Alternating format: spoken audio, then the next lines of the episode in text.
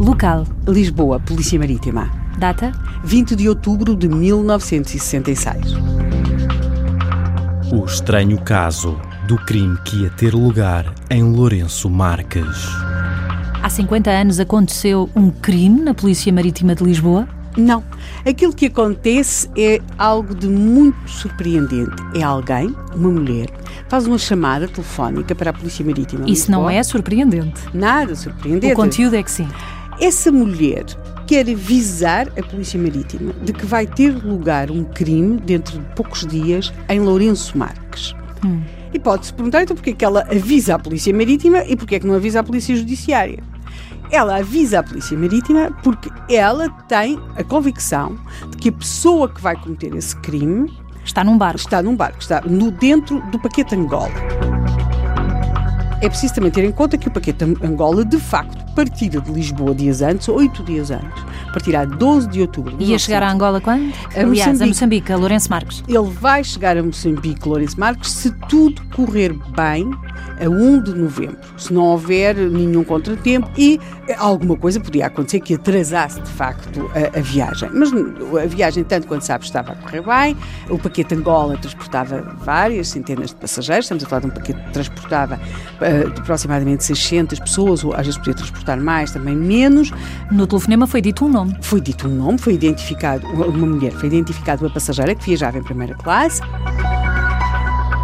É preciso também ter em conta que estamos nos anos 60, portanto, dentro do paquete Angola, para já, ninguém sabe de nada, nem avisada sabe que alguém avisou sobre as suas alegadas intenções. Não E- havia computadores, e-mails nem telemóveis, então- mas havia outras formas de Sim, comunicação. provável, sim, com, com a tripulação.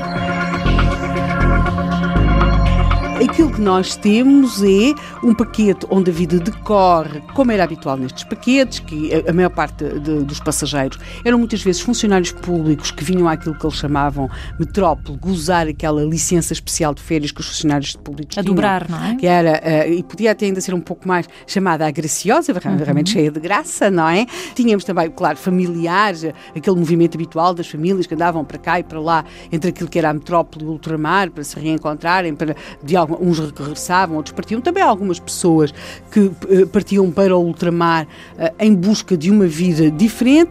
É, e essa vida nos paquetes é, correspondia muito àquele imaginário que nós temos, não é? Alguns divertimentos. eh, Algum glamour, mas também Sim, havia outro as, lado, as, é? toal- as toaletes ma- mais, mesmo que sem ser aqueles, aquela coisa que nós vemos nos filmes dos vestidos compridos, mas as toaletes mais aprimoradas para, para as refeições. Não era propriamente o barco do amor, Sim, não é? porque o que é que temos de perceber? Eram viagens longas e, portanto, havia que manter as pessoas mais ou menos entretidas. E depois havia aquela coisa maravilhosa que era o mar, aquelas cadeiras de descanso viradas para o mar, e só isso era suficiente para pessoas que tinham umas, umas vidas mais difíceis, outras umas vidas mais fáceis e, e- e facilitadas. Apesar de tudo, era um momento de quase de umas férias antes de se chegar ao destino.